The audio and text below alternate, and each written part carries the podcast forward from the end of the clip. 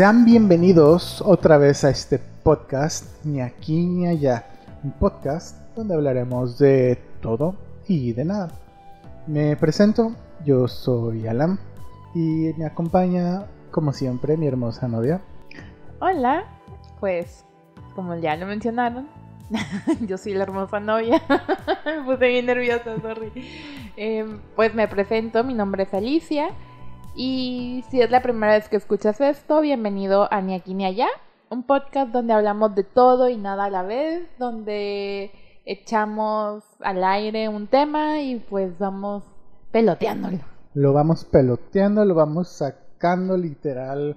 Como salga. Como sale de nuestras mentes. Porque pues, bueno, tal vez si no has escuchado los episodios anteriores y este es el primero en el que caes a este espacio. Pues, Vacío. pues en este espacio que no es ni de aquí ni de allá. Entonces, como lo mencionó Ali este, en un cierto episodio, esto es una plática, en este caso entre pareja, pero imagínate que estás con tus compas, comiendo, platicando, si fumas fumando, si tomas pues bebiendo, lo que tú quieras de estar bebiendo. Pensando a canción. No sé cómo tomando... la canción. No me sé la canción. Yo tampoco, o sea, sonó como la letra de canción, pero Ah, no, bueno. no que sea una canción específicamente. Pero pues así estamos. Ese Somos es un claro ejemplo. dos personas platicando. No te claves, puedes Ah, estar en desacuerdo, es nuestro punto de vista y si algo no te parece, escribe en los comentarios. Si es grosero, tal vez lo, yo lo ignore, pero si te gustó, com- coméntalo, compártelo, etc. Bueno, el tema de hoy es las expectativas que tenemos para nuestra adultez. Nuevo. Las expectativas que teníamos respecto a, a la adultez. Tal vez pudiera ser las expectativas que hemos creado alrededor de la adultez. Porque hay expectativas que aún las seguimos teniendo. Por ejemplo, yo todavía tengo expect- expectativas. Bueno, pues sí. Expectativas que nos hemos creado para la adultez. Porque creo que esta parte de la adultez nunca va a terminar hasta que alguien nos entierre o nos incinere. Pero bueno, como para que te des una idea, en el segundo episodio yo mencioné un claro ejemplo sobre esto. Yo no sabía de pequeño cómo diablos mis papás pues compraban cosas o pagaban sus cuentas. Y cuando yo les pedía que me compraran cierto juguete, me decían que no, no había dinero. Y yo dije, ¿por qué? Si yo veo claramente que pues pagas la casa, la renta, servicios, del supermercado, etcétera, ¿no? Entonces la expectativa que yo me hice en ese momento era de, pues, ¿de dónde diablos consiguen el dinero? Bueno, la respuesta obvia es trabajando. Eso es un claro ejemplo como para dar pie a iniciar. Yo en la universidad, ya esto, entrándonos al tema, yo en la universidad, bueno, todos supongo, a la hora de pues salir de este mundo de años tras años, Pues de este mundo estudiantil. pues sí, en el mundo estudiantil, porque es cierto, estuvimos prácticamente desde los 6 hasta los veintitantos estudiando, levantándonos temprano para ir a la escuela, poner atención, estudiar, hacer Memorizar. tareas, memorizar, pasar exámenes y básicamente sobrevivir el año escolar o el semestre escolar para cuando sales no sabes por dónde empezar. Ya no te tienes que levantar temprano, por lo menos no para ir a la escuela. Ahora tienes que buscar trabajo. Encuentras el trabajo. Y yo la expectativa que tenía era como grande. No lo, no lo había querido mencionar, pero mi primer trabajo ya real fue del asco. Y básicamente está omitido de mi currículum. Y el primer trabajo que considero ya real dentro de este vasto mundo fue pues en hotelería. Toda mi vida estuve en hotelería por parte de mi papá, pero pues su trabajo yo lo veía y su trabajo era muy godín, o sea, es contador, entonces él trabajaba de su horario súper fijo, nadie lo movía. De lunes a sábado, de lunes a viernes hasta tarde y sábado mediodía y domingo descansa, ¿no? Y pues yo que entro a hotelería pensando que mi puesto que era community management, pues dije, pues es un, pues un trabajo godín, o sea, sí salgo y tomo fotos, pero pues no requiere que esté todo el pinche día trabajando. Yo, sorpresa, sí quería que estuviera todo el pinche día trabajando. Entonces te das cuenta que pues los sábados a mediodía, eh, todo el día. te das cuenta que domingos tienes que trabajar. Cuando tus papás están descansando, tú estás trabajando. Y dan otro pinche día bien incómodo para descansar. Martes, miércoles, jueves. Miércoles a veces no. Entonces era una Ah. peloteada entre martes, Jueves. jueves. Lunes. Exacto. Y ya, porque viernes ya está. Sí, bueno. viernes ya es, tienes que trabajar, o sea, hay sí, mucho, hay- sobreventa. Sí, sobrevendieron el hotel. O sea, el hotel tiene 100 habitaciones y vendieron 200. Nunca voy a entender cómo lo hacen con eso. Inserte emoji de estrellitas y has trabajado en hotelería. Pero esa es una expectativa. O sea, uno como estudiante todavía virginal en cuanto a empleos grandes. Y ojo, no, obviamente hay gente que trabajó desde muy temprana edad, ya sea por necesidad o por gusto, se les respeta. Ellos abrieron los ojos antes. Pero yo que sí me dediqué a estudiar y mis papás me dijeron, me recomendaron, no trabajes, tú estudia todo lo que tengas que estudiar y ya cuando entres a- al mundo laboral, pues ya va a ser otro pedo. Ya va a ser tu pedo. Ajá. Básicamente. Entonces, pues uno como estudiante, pues hay vacaciones de verano, ¿no? Este, La playita. Exacto, ¿no? Modo fit. Ajá, era pues uno estudiaba de lunes a viernes y sábados y domingos descansabas a gusto, te ibas con los compas, jugar videojuegos todo el día, etcétera. Obviamente eso no iba a pasar en el pues en el primer trabajo, ¿no? O ya trabajando. Los días, ¿sabes cuáles? Los de diciembre, los de Navidad y Año Nuevo. Esos de normalmente en las escuelas son como dos semanas. En mi universidad era como un mes y medio. Sí, exactamente. Era un mes y medio. Y pues Navidad y Año Nuevo pues con la familia, bien a gusto. Pues trabajando es, pues rólense, ¿no? Unos trabajan el 24 y otros el Ay. 31. Que comiencen los juegos del hambre. Ajá. Y todos, no, yo quiero eh, descansar el 24. Inserte aquí efectos especiales de jungla, de este zoológico. Exacto. De chicas pesadas. Y también era de, y uy, alguien va a tener que venir el 25 Ay, no, o el primero. no, qué triste. La neta es muy triste. Creo que mi primera Navidad trabajando fue de la más triste porque, pues, creo que no la disfruté. Fue la primera vez que no disfrutaba esas fechas. Y pues son fiestas de fiesta, básicamente. Pero pues al turista, ¿qué le importa? Pues sí. Entonces es como una de mis grandes decepciones, realmente. Fíjate que, bueno, también depende de la situación de cada uno, porque cuando yo entré a hotelería, bueno, toda mi vida he trabajado en hotelería, pero cuando trabajaba eh, en hotelería, aquí donde siempre he vivido, pues no me pesaba tanto porque decía, a las 11 que salgo, es muy buena hora para irme a la cena de Navidad, doy el abrazo con mi familia, podía ver a mi familia, seguía viviendo en casa de mi mamá me empezó a pegar mucho y ya como que empecé a ver la realidad de todo esto cuando me voy de Ciudad Obregón y es como no, o sea, la real hotelería así, ¿no? De que te vas a ir a ver a tu familia cuando no haya nada de trabajo en el hotel, te vas, pero olvídate de los 25, 26 que yo cumplo años, eh, del primero. Entonces, creo que la primera Navidad que pasé fuera de aquí, lejos de mi familia, sí fue como un... oh, pero, o sea, no, no, ¿sabes qué? No, te estoy mintiendo.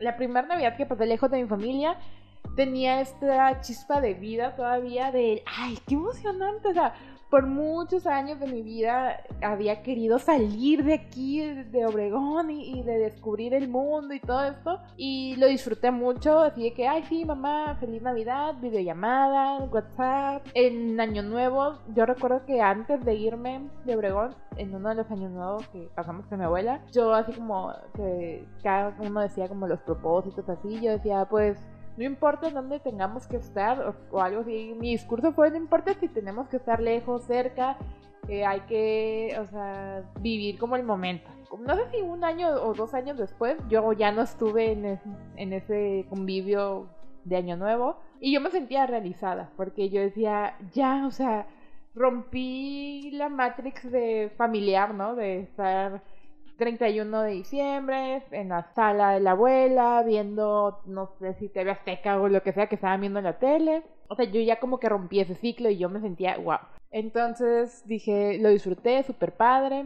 Y obviamente con personas nuevas, amistades este, y todo eso. Pero ya como que el segundo año fue así como que, como que ya empiezas a verlo así de que, ay, pero qué padre que, o que- no sé qué te cuentan, de que hicimos esto, tal persona se puso muy borracha y es de que, ¿cómo? Pero si no tomaba. Y como que te empiezas a perder de ciertas cositas, pues que tal vez familiares que se pusieron su mega peda y que antes no tomaban, no empiezas a ver cosas que eh, se hicieron que antes no se hacían. Entonces es como que me empezó a, a calar un poquito el estar lejos de la familia.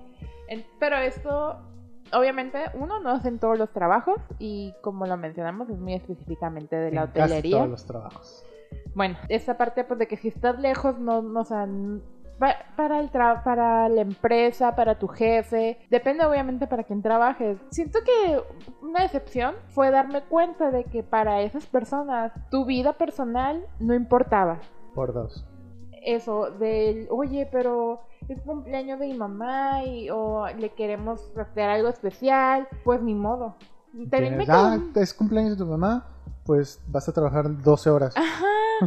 Me quedó también muy marcada en la boda de mis mejores, de una de mis mejores amigas. yo creo que es la única, la única boda que he ido en mi adultez. Que de verdad, yo, o sea, a mí me hubiera encantado poder pasar más tiempo en la celebración de su boda. Pero fue así como que, a pesar de que yo me llevaba bien con mi jefa, a pesar de que éramos como amiguitas y lo que tú quieras, y aquí ya no juzgo de que si era buena amiga o no, o mala amiga, ya era como en modo jefa me dijo, híjole, a pesar de que le dije con mucho tiempo, casi un año de anticipación de que en tal día tenía una boda, me dijo, híjole, o sea, discúlpame, pero no se va a poder, o sea, te puedo dar un solo día, o sea, uno. Entonces sí fue así como que, o sea, yo llegué a Obregón rayando, porque todavía no me terminaban el vestido, rayando a las 2 de la tarde recogí mi vestido, a las tres y media creo ya era la sesión de fotos, porque pues la niña era damita. Y a las 7, 8 la misa y ya la boda, ¿no? Y no pude ir al after, no pude ir a la posboda. Entonces fue así como que... ¿Hay postboda? Sí, la, como la carnita asada o el festejo que se hace el día siguiente de la boda. Ah, mira, no, no sabía que eso existía. Se lo voy a decir a mi amigo. Ah, no, pues sí, díselo. Este, entonces fue así como que me bajé del autobús, recogí el vestido, sesión de fotos, misa, mm, ce- celebración de boda, irme a dormir porque al día siguiente en la mañana, a mediodía, tenía que ir a pues ya regresarme a trabajar porque era pues eran ocho horas en autobús. Entonces sí dije, ay, o sea, yo desde que supe que se iba a casar, yo le dije, yo te quiero maquillar, porque yo dije, wow, o sea, es como un momento para compartir como mejores amigas, a mí me encanta el maquillaje y yo quiero dejarte preciosa. Obviamente cuando me enteré que no iba a tener el tiempo suficiente, imagínate como novia que alguien que te haya dicho, ay, yo te voy a maquillar y que de repente diga, oye, pues sí, o sea, apenas me voy a poder maquillar yo, entonces cuando sí, agradezco que todo eso se diera con tiempo y así, entonces le dije, ¿sabes qué? Yo, búscate a una maquillista que la que más te guste, vos chécate los trabajos, no importa como el presupuesto, porque pues yo ya en adulto, yo te quiero regalar eso, como yo no voy a poder hacerlo, pues te lo quiero regalar de todas formas. Entonces, pues sí, no le pude maquillar, no pude estar como el tiempo que yo había querido. Y fue esa decepción del, pues, o sea, lo siento. Quería ser adulto. Ajá, es muy tu mejor amiga, pero pues tienes un masaje a las 7 de la mañana o a las 9 de la mañana y no hay otra terapeuta que te pueda cubrir o no hay otra recepcionista que te pueda cubrir. Sí, creo que eso es una muy gran decepción cuando ya estás, pues, en adulto. Que, wow, pues ya no hay tiempo. Si estás trabajando, seas independiente o contratado, no va a haber tiempo. Sí, no va a haber tiempo para disfrutar esos. Es que no, no son detalles, esos momentos importantes Ajá, de la vida de un adulto. claro. Porque hace tiempo te decía y se lo comentaba a mis amigos, pues las bodas son las nuevas quinceañeras. Tal vez Sí. no se hacen a, a los 30 o años, pero ya hay una parte de esa vida que a cada rato te dicen, oye, me voy a casar, oye, ya me casé, oye, estás invitado a mi boda. Y es como de, ah, ok, ok, ok. Y pues cuando eran, teníamos 14 a punto de cumplir 15, las niñas eran de, oye, te, te invito a mi quinceañera, oye, mi quinceañera, oye, mi quinceañera. Digo, las bodas son las nuevas quinceañeras. de alguna forma te hacías espacio y tiempo para ir a dos quinceañeras al mismo tiempo, ¿no? Al, digo, la misma noche. Exacto. Y pues esa era la gran diferencia. Uno de 15 años sin responsabilidades de adulto. Claro. Pues podías ir y- gozabas, amanecía. Exacto. Pero ahora como adulto tienes que pensar de, ok, si voy a esa boda y se pone fuerte el ambiente y llámese fuerte como bien chido, Bueno. Tienes que pensarte la, la levantada. Y los próximos tres días de cruda que te Ajá. puedan llegar Sí, a porque tocar. claro, ya no te dura 5 minutos. Ajá, claro. Estaba buscando ahorita la imagen de una, en algún momento de mi vida lo vi, que era como un pequeño gráfico de un adolescente, un adulto joven, un adulto mayor. Era como las edades y del otro lado como algunas situaciones y entre medio eran como las barritas de energía. Por ejemplo, cuando eres joven, adolescente, tienes muchísima energía y muchas ganas de comerte el mundo, Era pero energía, tiempo y dinero. Ajá, sí, ten- o sea, en esa etapa tienes poco dinero. Bueno, a, como a nosotros nos tocó y como a nosotros nos to- sí, nos tocó Sí, vivir, se entiende, ajá. Entonces, cuando eres estás en esa parte de adulto mayor, siento que ves un cambio muy drástico en la energía, porque puede que sí tengas dinero, pero dependiendo de lo que te dediques o de cómo te sientas como emocionalmente, puede que tu energía, puede que ya no tengas tanta energía. O tengas media energía, Ajá. pero nada de tiempo. Ajá, ándale, sí. Y ya un adulto mayor a lo mejor tiene el dinero, tiene el, El tiempo, tiempo. pero ya a lo mejor ya no tiene energía. Que obviamente ese, ese estereotipo creo que es un muy buen ejemplo para este tema, porque actualmente ese estereotipo ya está roto completamente, Claro. porque ya hay personas muy jóvenes con mucho dinero y obviamente con mucha energía y con mucho tiempo libre gracias a esta parte del internet y también hay adultos mayores que ya, o sea, nosotros nos lo pintaron de que adultos mayores como viejitos, abuelitos, eh, tejiendo, bla, bla, bla. Pero yo he visto, gracias ahora a TikTok, a adultos mayores con una energía que yo digo, yo quisiera tener esa energía. Es algo extraño porque creo que a nosotros nos tocó viejitos Adultos mayores. 70, Ah, sí. 80, pero ya arrugados, cansados y todo eso. Y los actuales, como los que mencionas, ya retirados con su fortunita y todo, pero hasta con un mejor físico que uno. Ya sé, sí. Pero sí, esa es otra expectativa que por lo menos uno tenía. O sea, llegar, trabajar y ganarse su dinerito. Pero sorpresa, llega el SAT y el ICR y te dice, ah, ganas 5 mil pesos, Pues no, te quito fiel. 500. ah, ganas 10 mil pesos, te quito 1000. Ah, y ganas 20, pues te quito no sé cuánto sea. Pero es, obviamente, entre más ganas, No, más te quita. Y es algo que no nos avisan, o sea, nadie te avisa que el ICR se te cobra. Cuando ves así ya ilusionado tu, tu ¿cómo se llama el papelito ese? Tu nómina. Tu nómina, sí, tu Tu nómina. recibo de nómina. El recibo de nómina. Ves así bien ilusionado y dices, ¿por qué me quitaron cuatro mil pesos? ¿Sabes que a mí me pasaba que, y esto me pasó en hotelería, que el recibo de nómina me lo daban como a la semana de que rayé, ¿no? De que cobré o que, de que me depositaron.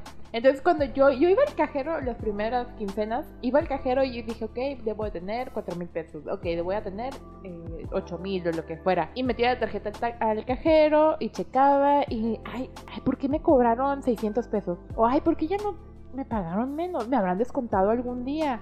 Y era así como pensando. Después te llegaba tu recibo de nómina y a- ahí hasta apenas en ese momento te das cuenta del- de que te habían descontado el ISR. Y tú, pero pues yo qué, o sea, ¿por qué nadie me avisó?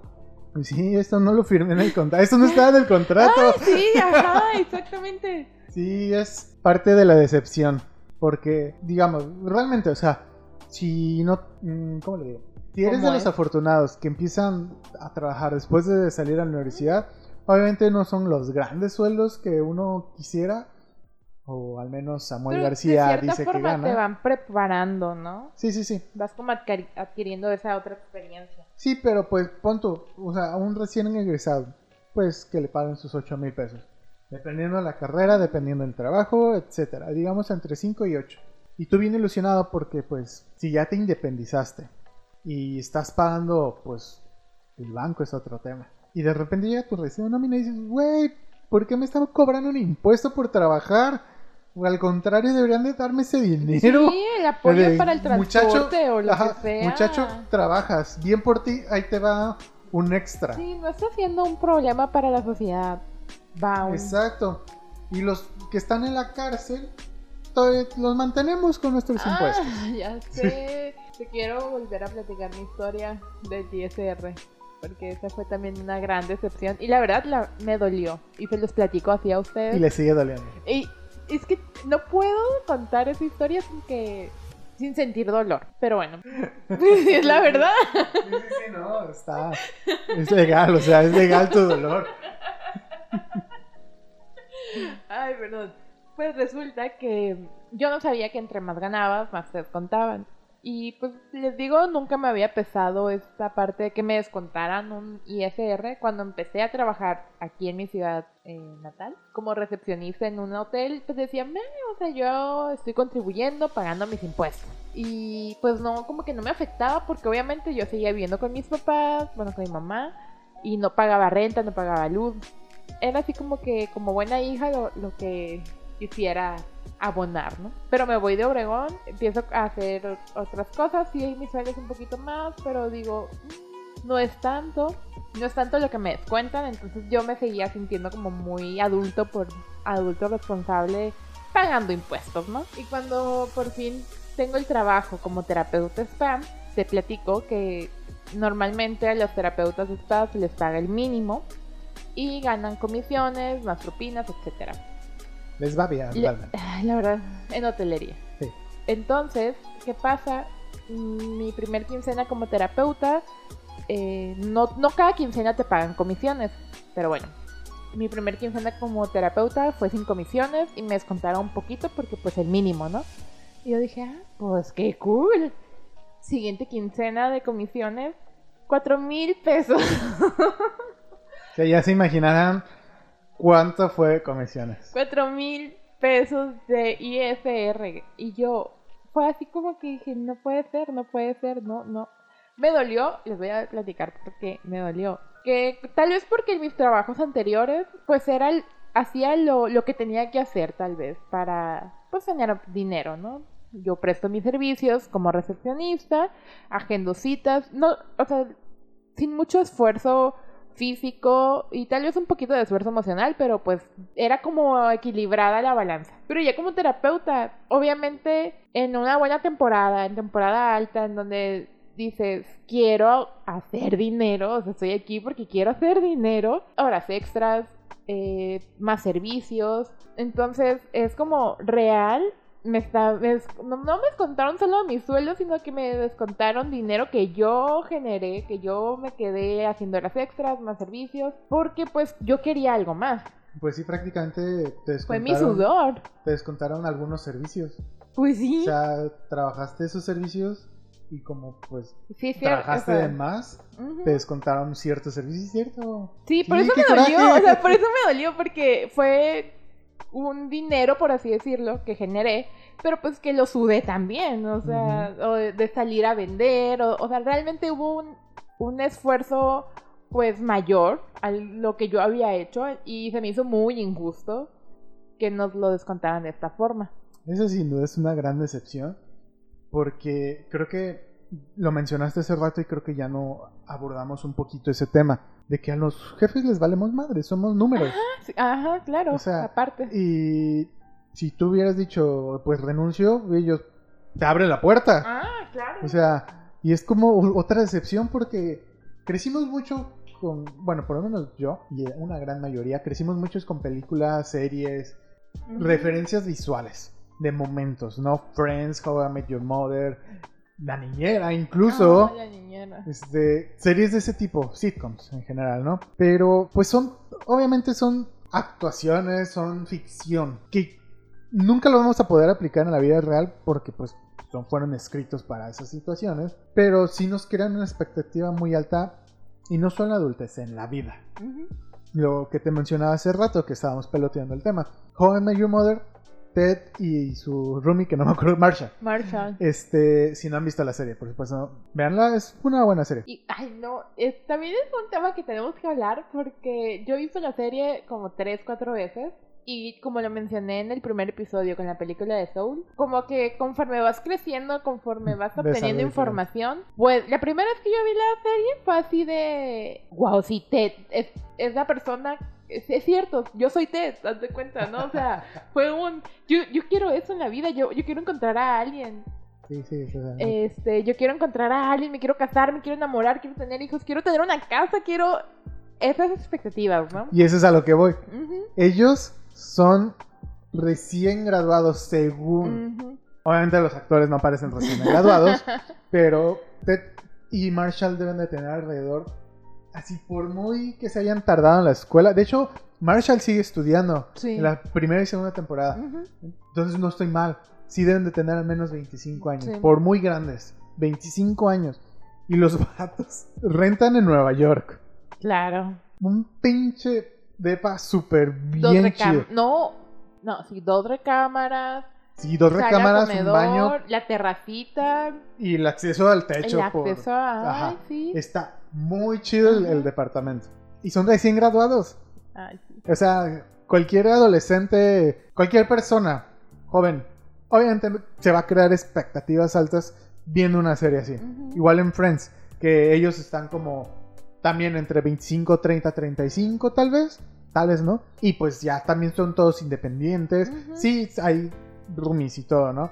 Pero uno está divorciado incluso. Ah, sí. Este, los otros... Creo que el divorciado, no recuerdo el nombre, el hermano de Mónica, Sí, es el hermano. de Mónica. es tal cual es la figura más independiente que vi en la serie. Sí, porque es doctor.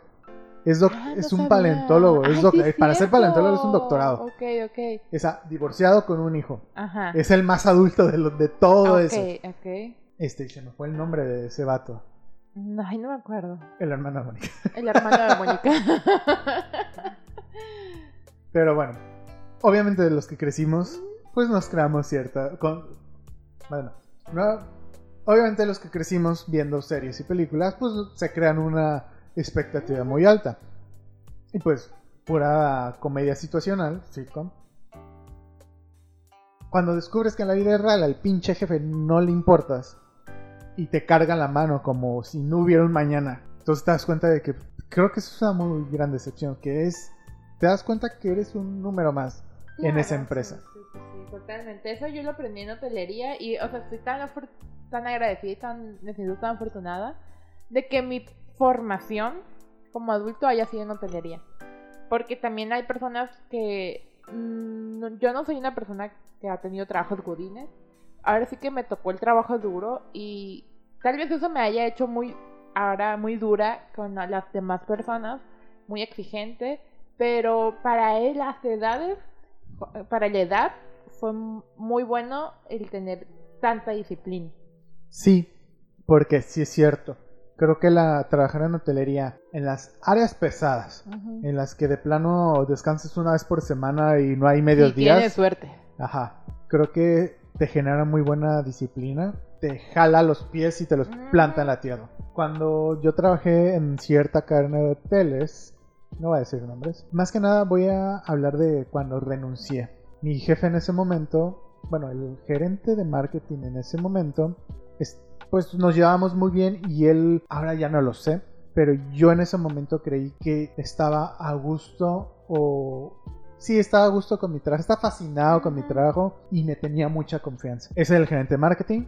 Abajo estaba el gerente de social media, mi jefe directo. A él yo no le caía bien, así absolutamente. Ya me quería fuera, simplemente por, por mis ideas muy independientes de pues exigir pues del trabajo, de lo que tenía yo que hacer y no lo que tenía que hacer de más. Y decirle, eso no está dentro de lo que yo debería de ser. Eso no está en mi contrato, señorita.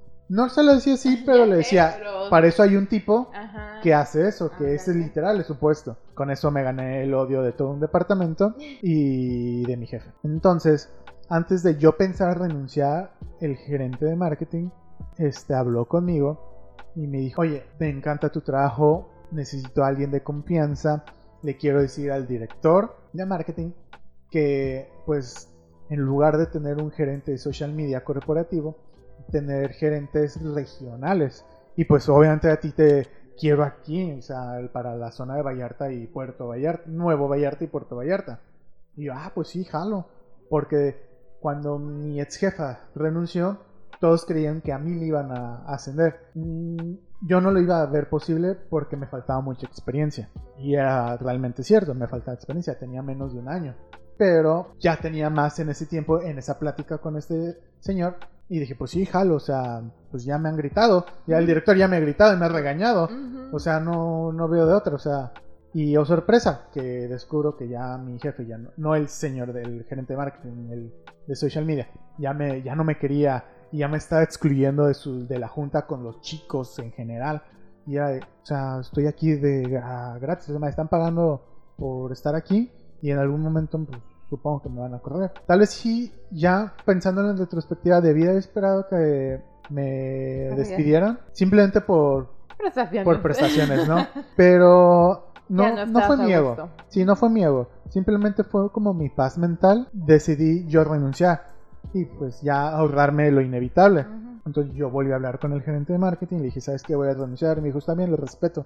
A mí se me rompió el corazón. Fue de, pero es una semana que me querías de gerente de marketing. Yo espera, de gerente de social media. Yo esperaba que me dijeras, aguanta, quédate. Me dijo, vete, está bien. Obviamente porque él ya tenía información. Mira. Lo que fuera. Él fue el que me dijo que el de social media, mi jefe directo, ya no me quería. Pero yo seguía ahí por él mismo. Oh, Entonces, cuando me dejó ir fue de, ¿es neta? O sea, me querías para gerente, ya no lo voy a hacer. Y creo que el siguiente golpe de realidad y de ego fue que la chica que recién había entrado, sí la pusieron como gerente. O sea, el puesto que a mí me ofrecieron, se lo ofrecieron a una chica nueva que no conocía el hotel o los hoteles y pero simplemente porque pues no sé realmente esto es triste eso eso pasa mucho en hotelería mucho sé la cadena que sea sea internacional nacional local lo que sea siento que eso pasa en hotelería y yo no sé si realmente hay un manual que diga deja ir a los mejores empleados no sé no sé porque lo hemos venido platicando desde que nos conocimos que tenemos una historia muy similar. Eh, en hotelería. En hotelería, en nuestras áreas, eh, así de que yo ya era toda una recepcionista, ya les había todo el manejo administrativo, me certifiqué como terapeuta, ya había vivido la experiencia operativa también. ¿Y qué pasa? A mi ex jefa, que de verdad la aprecio muchísimo y se ha convertido de mis mejores amigas, se le, se le abre otra oportunidad y me dice, Ali, tú eres, o sea, yo no quisiera dejarle esto que hemos construido juntas a alguien extraño, ¿no? ¿Cortea? Cortea. Ay, no, no, no. es que tampoco puedo hablar de esto sin que me duela. Este. Y, no nos tomen a mal, no es como que no lo hayamos superado. Claro, ajá. Pero tristemente, pues. Es, doloroso. Ajá, eso pasa. Y mira, estoy más que agradecida del no haberme quedado con ese puesto porque a lo mejor también trabajar en hotelería es como es como cura local porque obviamente no todas las personas de este mundo han pasado por hotelería. Y de hecho hasta tengo un grupo en Facebook que se llama Hoteleros y es como un escape ahí donde solamente experiencias de hotelería y así, pero siento que trabajar en hotelería se maneja mucho el ego. Y, es cierto cuando en los memes dicen, ay, nomás porque traes radio ya te crees importante. Pues sí, o sea, realmente es la psicología tal vez en hotelería de que te hacen sentir tan importante, te hacen sentir tan esencial, tan realmente importante. Y como volvemos a decir, somos números. Cuando tú dejas de, dar esos números, ya no eres importante. Eres desechable. Ajá. Es como que, ok, mira, tú entras aquí sin experiencia, nosotros te educamos, nosotros te capacitamos empiezas obviamente a tener resultados y vas avanzando, avanzando, vas subiendo, vas subiendo. Con eso también tu ego crece porque dices, mira, yo entré de la nada y ahora estoy acá y bla, bla, bla. Y en ese caso a mí no me dieron oportunidad de, de demostrar números, eh, pero fue así como, no, ¿sabes qué? Eh, estás muy joven, creo que te falta experiencia. Y fue así como, güey, tengo años aquí, te manejo la administración, te manejo la operación, ¿Qué más me falta? No sé. aquí pueden entrar muchísimos factores. A lo mejor no lo decía con tantas ganas. A lo mejor y era lo... Ahorita digo que soy muy agradecida porque gracias a eso yo me fui de Puerto Peñasco, me fui a conocer Vallarta, donde también tuve muchos golpes de realidad, o sea, y a ti básicamente te tocaron la mayoría. Sí, obviamente ahí hubo muchos intereses de por medio. Obviamente. Y lo de la lo entiendo porque pues también yo estaba muy joven. Una, yo sí acepto que no tenía la experiencia para hacer o para que me ofrecieran siquiera pensar como opción para gerente de social media y pues la edad. O sea, mi jefa me llevaba creo que cinco años, mi ex jefa, y el señor, porque si es un señor, el que quedó después de ella, pues ya tenía como cuarenta y tantos. Obviamente pues van a pensar en alguien que si tiene o no la experiencia, por lo menos tiene la edad. Claro. Y, uy, esto se me quedó muy grabado. A ver. El gerente de uno de los tres hoteles, el gerente general del hotel, de uno de los tres hoteles en los cuales estuve, y criticaba mucho a, pues, a marketing y la comunicación. Decía, eran niños jugando a ser gerentes. Ok. El gerente de imagen corporativa o una mamada así tenía mi edad, aprox. Dos años más grande. La gerente de comunicación, pues creo que era la más grande de todos. 32, 35 tal vez. El gerente de marketing, el, el que me dejó ir prácticamente, pues igual 30, 29, más menos. O sea, creo que el más chico que entró, 22 años. Y terminó siendo un gerente. Gerente de algo. Pero sí fue de, wow, o sea, un señor ya sesentón y todo eso, diciendo, esas dos áreas son niños jugando a ser gerentes. Esa es la ideología, porque no es imposible. o sea, realmente, si tienes la experiencia, como dijiste, tú manejabas operación, administración, etcétera, y te conocías de A a Z, todo lo del spa. No importa la edad que sea, Ajá, no importa la edad que sea, si alguien te conoce, todo eso, obviamente no debería ser. Obviamente no la dejes ir, exacto. No la pongas como gerente si no quieres, porque dices, ay, tiene 20 años, 25 años. Motívale un poquito más. Pues sí, o sea, no, simplemente no la dejes ir y vas a poner uno de 40 que va a necesitar el conocimiento de ella para no caerse. Y justamente eso pasó. Me acuerdo que, bueno, te digo, eh, mi exnovio, eh, que también trabajaba en ese hotel, porque pues hotelería. Eh, son puertos turísticos. sí, o sea, este, él me dijo, sí como que cuando le dije voy a renunciar, entonces ya no quiero estar ahí, voy a renunciar, él me dijo, fue la única persona que me quiso detener, por así decirlo, me dijo, aguántala, aguanta un poco más. Así, esa es la técnica, esa es la estrategia. Tienen a alguien que, que sabe todo, pero no sé por qué. Ponen a alguien nuevo, dura dos, tres meses, o sea, el periodo de prueba no cumple, pero luego, o sea, fue como un aguanta el periodo de prueba y luego tú ya vas a entrar. Obviamente yo me desesperé y dije, ¿qué son mamadas? No, pues, no, o sea. Son mamadas y no siempre es. Ajá, exactamente. Porque obviamente esa persona duró más del periodo de prueba y entonces yo ahí hubiera seguido esperando a ver cuándo, ¿no? Y, fue así como de, no, o sea, ¿por qué tienen esa estrategia, por así decirlo? Y sí, recuerdo que yo hablé con el gerente general del, hotel y yo, yo le dije claramente, le dije, mira, ¿sabes qué? Si no me vas a poner a mí, porque ya era así como que ya estaba muy harta. Y sí, el chico este te permitía hablar como un poquito de tú y más como informal el asunto y sí fue como eh, si tú no me quieres tener a mí como en este puesto, ok, está bien, pero contrata a alguien o ponme a alguien que a mí me vaya a nutrir, que yo vaya, que sea una persona chingona realmente y yo aprenda de esa persona. Yo no quiero estar enseñando a nadie. Cortea en una junta que nos hace este gerente porque mi ex jefa ya no estaba este, no, pues entonces así que Ali, este, te voy a pedir que por favor, este, nos eches la mano, nos apoyes, apoyes a esta nueva persona que va a entrar, que se va a integrar. Eh, pues este, cualquier cosa que esa persona necesite, este, confío en que tú le vas a poder apoyar. Y yo, en ese momento yo dije, ah, sí, porque yo todavía no sabía poner como límites, ¿no? Menos en el trabajo, porque sí tenía esa, esa experiencias de, o esas, creencias de, pero ¿cómo vas a negarte a algo en tu trabajo, no? Y yo, ah, ah ok. Ah, bueno. Lo dije, dije un sí, súper, mm, para nada como confiable, para nada seguro que otra de las terapeutas me dijo, de plano ni siquiera escuchaste lo que te dijo, ¿verdad? Y le dije, la verdad, no.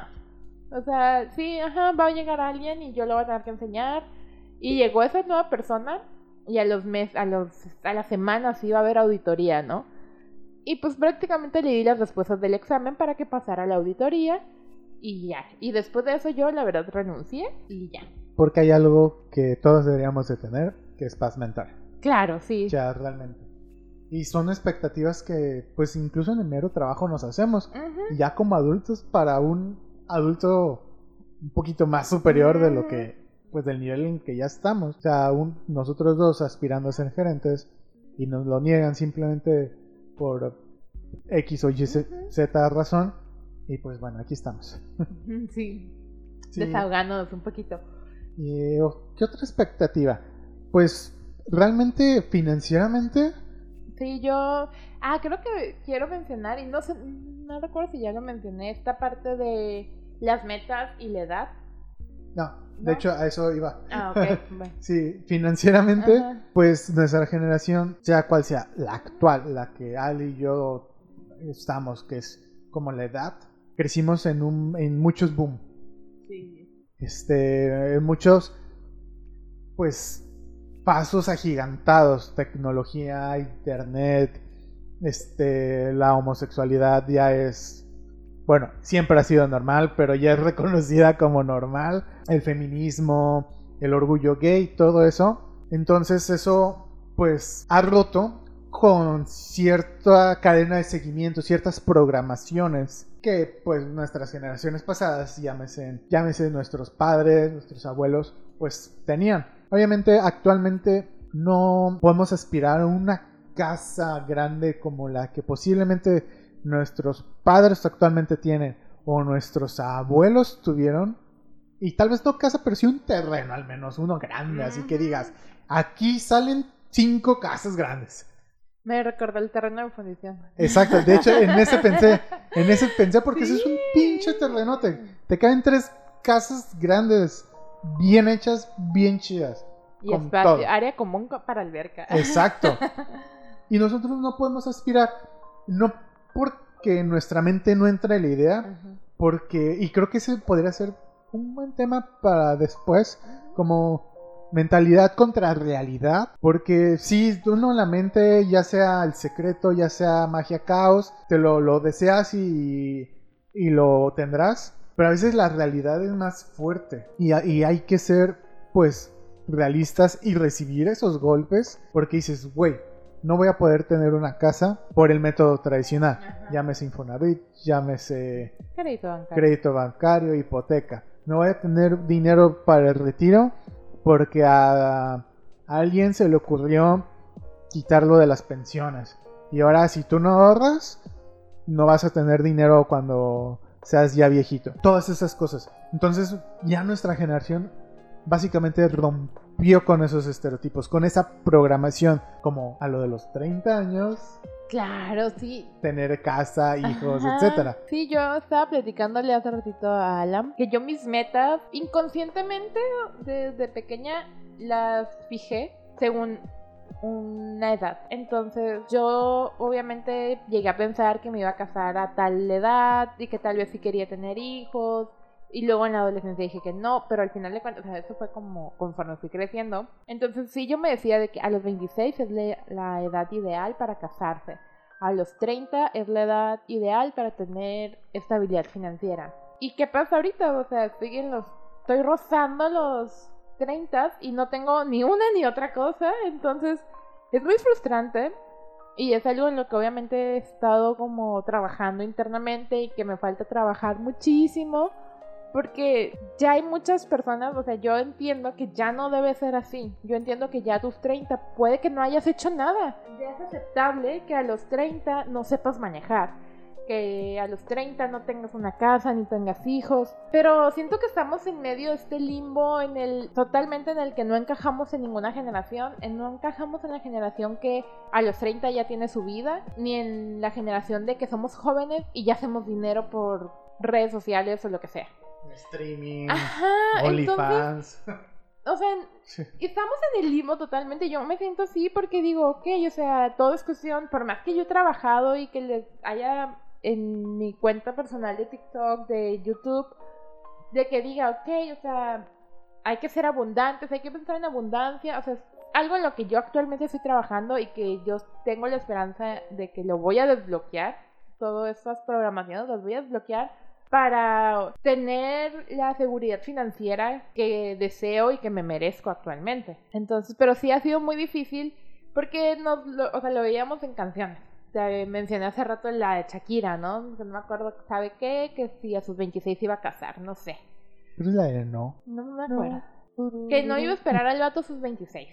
Entonces, ¿qué pasa? De yo llego a los 26 y no tengo ni siquiera opciones de matrimonio, ¿sabes? Como ni siquiera, ok, ni siquiera pretendientes, como que, ah, mira.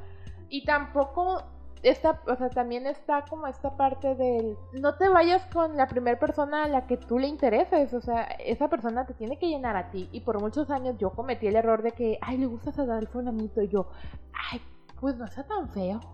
O sea, realmente sí me llegué a conformar, ¿no? Como para cumplir con esas expectativas. Entonces, yo a los 26 iba saliendo de la relación más tóxica de mi vida. Y, o sea, desde ahí ya se cuartió todas mis expectativas y mis metas, ¿no? Y no sé, o sea, al final de cuentas, ya no sé si me quiero casar, ya no sé si no me quiero casar, no sé si quiero tener hijos, ya no sé si quiero cumplir esas metas que tal vez la sociedad nos ha venido implementando o programando, o por lo menos esta generación que está en el limbo. No sé qué, y no sé qué quiero y por un lado digo, ok, está bien, está bien no saber qué quieres, pero obviamente por otro lado también causa ansiedad y puedo entender a las personas que estamos en este mismo círculo, en esta misma generación, pues obviamente su sentir. Sé que me calma mucho el saber que no soy yo, no, soy la, única. Y le agregamos a la pandemia, o sea, todavía más difícil. Sí, la pandemia vino a arruinarnos mentalmente, pero muchísimo. Pero pues sí, todo lo que dijiste es muy cierto. Como lo mencioné como introducción a lo, todo lo que dijiste, fueron generaciones muy diferentes. Pasaron muchísimas cosas, y específicamente nuestra generación, y eran leyes, una estabilidad, entre comillas, económica diferente. o sea, a nuestros padres les, les alcanzaba con cierta cantidad de dinero comprarse ciertas cosas grandes como una casa, un coche, una propiedad, etcétera, que a nosotros con esa misma cantidad ya no, ya no se puede.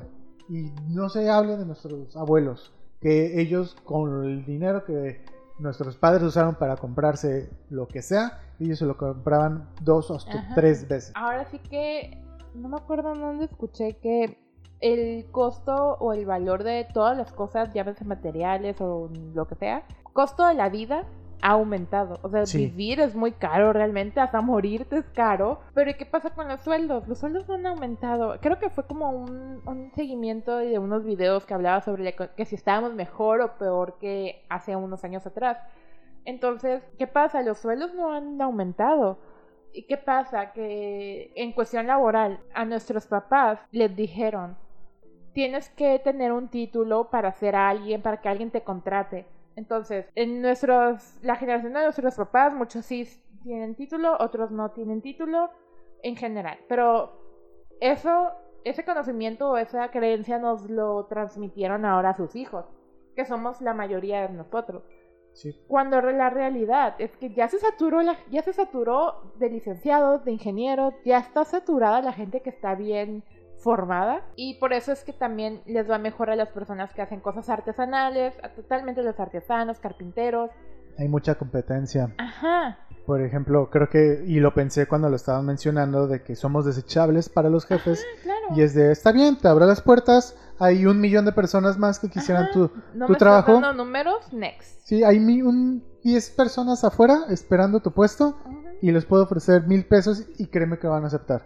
Y también está esta parte de, ok, tú ya tienes cierto valor por tu sexo. Tú como persona en cuestión laboral ya tienes, ya vales cierta cantidad. Pero, Creo que ya sé dónde vas. pero mira, esta persona que acaba de salir de la universidad, le voy a ofrecer el puesto menos cuatro mil pesos de lo que tú me estabas pidiendo. Y por ser el puesto, lo aceptan. Y es aquí donde se va como, se va fracturando el, el engrane, así, Sí. se va como, pasan muchas cosas y puede que, que sea una persona que sea bueno en, haciendo su trabajo, pero que acepte muy poco. Me pasó porque, y recientemente con el trabajo que actualmente tengo, pues yo ya tenía una experiencia. A pesar de que dejé de trabajar por un año independiente por mi parte, lo seguí trabajando, lo seguí pues practicando. Y cuando me ofrecieron el puesto y me dijeron, no, pues ganas tanto, que eran dos mil pesos de lo que yo ya estaba acostumbrado a ganar. Y ustedes dirán, güey, dos mil pesos, o sea, que tanto es?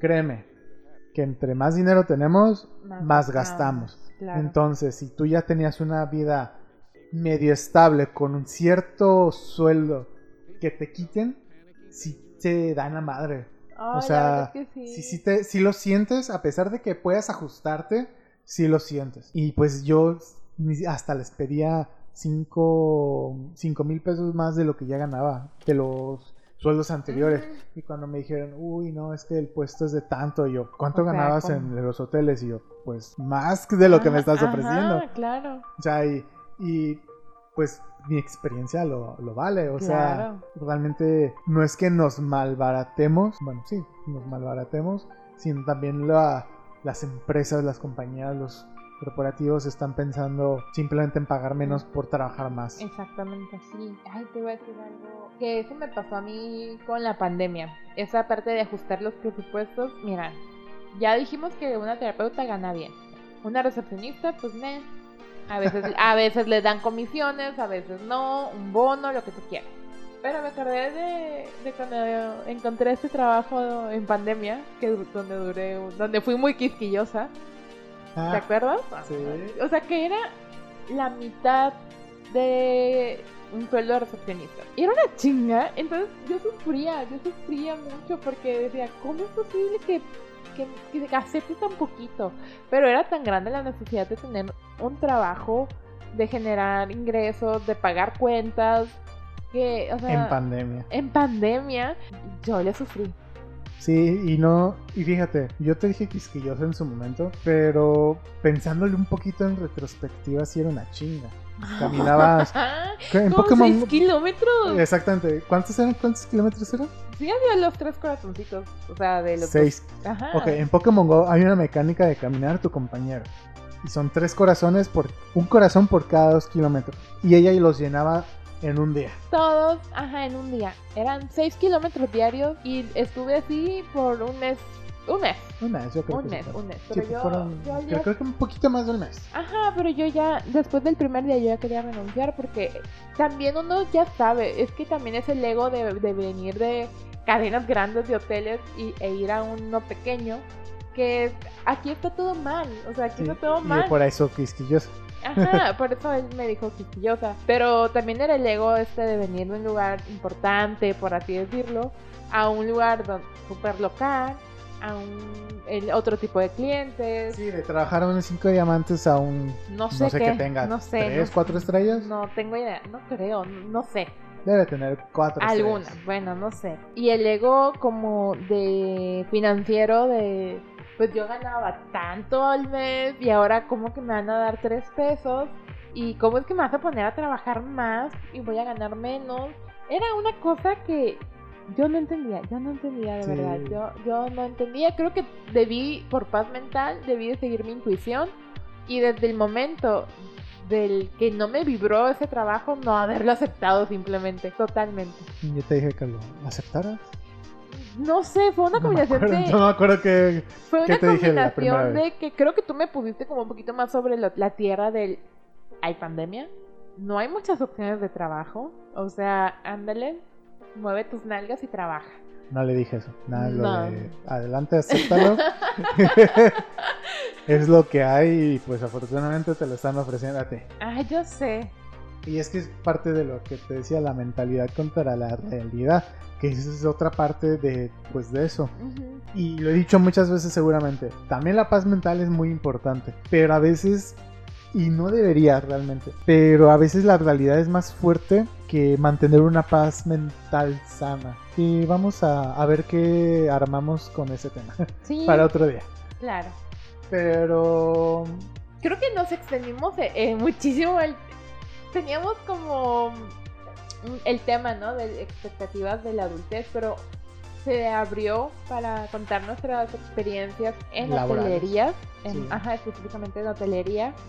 Y pues también han sido golpes muy duros, más que nada por, la, por el grado de disciplina que requiere trabajar en hotelería. sí, y, y realmente son las expectativas después de todo que nos creamos desde, pues antes de, de que la realidad venga y nos puñete en la casa, en la cara. Y en la casa también. Y en la casa también.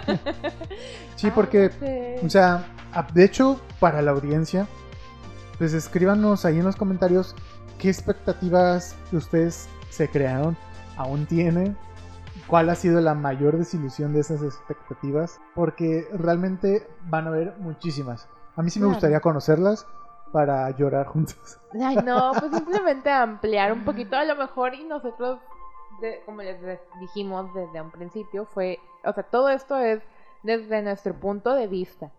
Me encantaría conocer otros puntos de vista. ¿Por qué? Porque a lo mejor, no es por compararnos, pero, o sea, a lo mejor nos abre un poquito el panorama y decimos, oye, o sea, realmente hay personas que le han sufrido más que nosotros, porque obviamente las hay.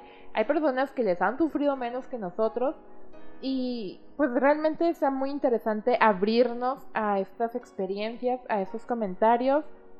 Y pues escríbenos cuál fue tu decisión, tu decisión, Decepción. tu decepción. Ya hab- habrá que hablar de decisiones en algún episodio.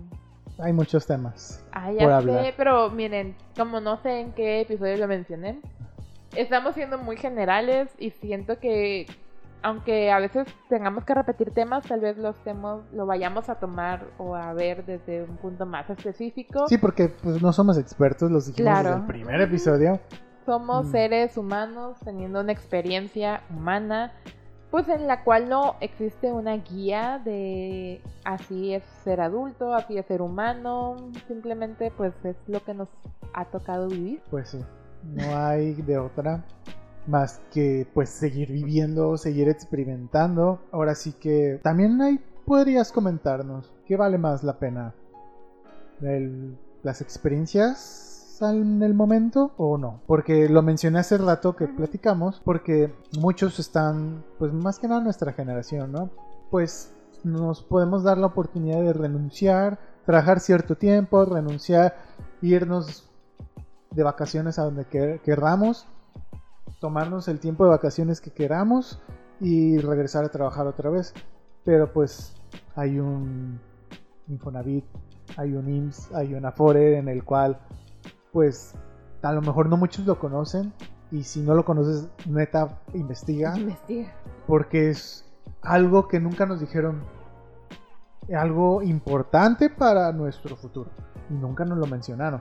Tal vez lo vimos mencionado en alguna parte, Pero, pero lo nadie veíamos te muy dijo, lejano. wait, pon atención en eso. ¿Por qué nuestros padres trabajaron años y por qué duraron años también en una empresa por esa misma respuesta? Porque pues así consiguieron la casa, sacaron un crédito en Banavit, lo terminaron en pagar y ya tienes una casa Claro. porque ya se retiraron algunos y están recibiendo una pensión. Por eso trabajaron años. Y pues nosotros ya no lo vamos a poder disfrutar de esa misma manera. No, yo creo que si pudiera regresar un poquito en el tiempo a mi yo de 17, 18 años y me daría un consejo a mí misma, exige eh, tus prestaciones desde ahorita. Porque yo empecé a trabajar desde los 18 y trabajé como dos años en un mismo lugar y nunca me dieron, nunca me aseguraron, nunca tuve nada seguro. Y es cierto, tampoco pagaba impuestos, pero no me preocupaba en ese entonces. Entonces, ya cuando haciendo cálculos, sumas de a futuro, yo sí me diría, no, ¿sabes qué? Exige un seguro, exige prestaciones, porque a la larga te van a hacer falta esos dos años. Exacto. Realmente no importa si seas muy joven, o no importa la edad que tengas, infórmate sobre tus derechos, porque al final de cuentas las prestaciones, un seguro médico es parte de tu derecho como labor, persona laboral. Entonces, pues sí. Y pues bueno, hemos llegado al final ya del episodio. Y compuesto ver, hablamos de todo ya nada. sé. Me encanta porque siento que en este episodio, bueno, en todos, pero en este sentí la pasión. Ah, sí. La pasión. o El sea, coraje. Sí, El el, coraje el atorado. sentimiento, lo pude sentir realmente. Sí. Sí. Y pues bueno, hacemos nuevamente la invitación a que nos comentes cuáles han sido tus decepciones en cuanto a expectativas como adulto o qué expectativas tenías. Cuéntanos si tú no llegas a la adultez. ¿qué expe- ¿Cuáles son tus expectativas? Sí, sí, no has... No queremos desilusionarte, pero queremos también. Pues mira, si este podcast te sirve de algo, qué chido. Que te prepare al menos. Y si tienes expectativas, pues adelante, compártanosla. La vamos a leer. Y si tienes una mentada de madre, yo no la voy a leer. Este, ¿en dónde te podemos encontrar? Ali. Aquí, aquí mero. este, me pueden encontrar como arroba amate adentro, amate A-D-N-T-R-O. El link va a estar en la descripción de donde quiera que estés escuchando esto. Porque si es como un poco desgastante decir amate adentro. Es medio complicado encontrarme, pero ahí estoy en TikTok, en YouTube de repente, en Instagram. Creo que soy muchísimo más activa en, en TikTok, pero ya tengo como propósito ya mm, como meterle más ganas a todo lo demás. Muy bien. Pero sí, me pueden encontrar como arroba amate adentro. También pueden encontrar como Alamdeca, Alamdeca4 en todas las redes sociales. Y por qué no, ayúdame y sigue mi proyecto de secretosdelanoche.com, en Facebook igual, Secretos de la Noche, YouTube y TikTok. Ahorita estoy en descanso, pero estoy preparando la temporada número 2. Así que si te gustan las cosas de miedo, los fantasmas, lo Ah, paranormal, sí, sígueme. síguelo. Y si te gusta todo lo mágico, angelical, la luz y pues de todo un poco más, sígueme. y Y- síguenos aquí en Ni aquí ni allá. Eh, si no te has suscrito, dale suscribir, activa la campana. Estamos subiendo episodio semanal. Si encuentras nuestro contenido de valor, pues igual lo puedes compartir. Si crees que esto le va a servir a alguien que también tenga la cabeza igual que nosotros, compárteselo para que vea que no estás solo. No estás solo, definitivamente no estás solo, no estás sola. Somos humanos viviendo una vida humana. Como el ser superior se hace a cual sea tu religión, nos dio a entender. Y esto fue ni aquí, Ni allá. pues nos vemos hasta la próxima. Chao.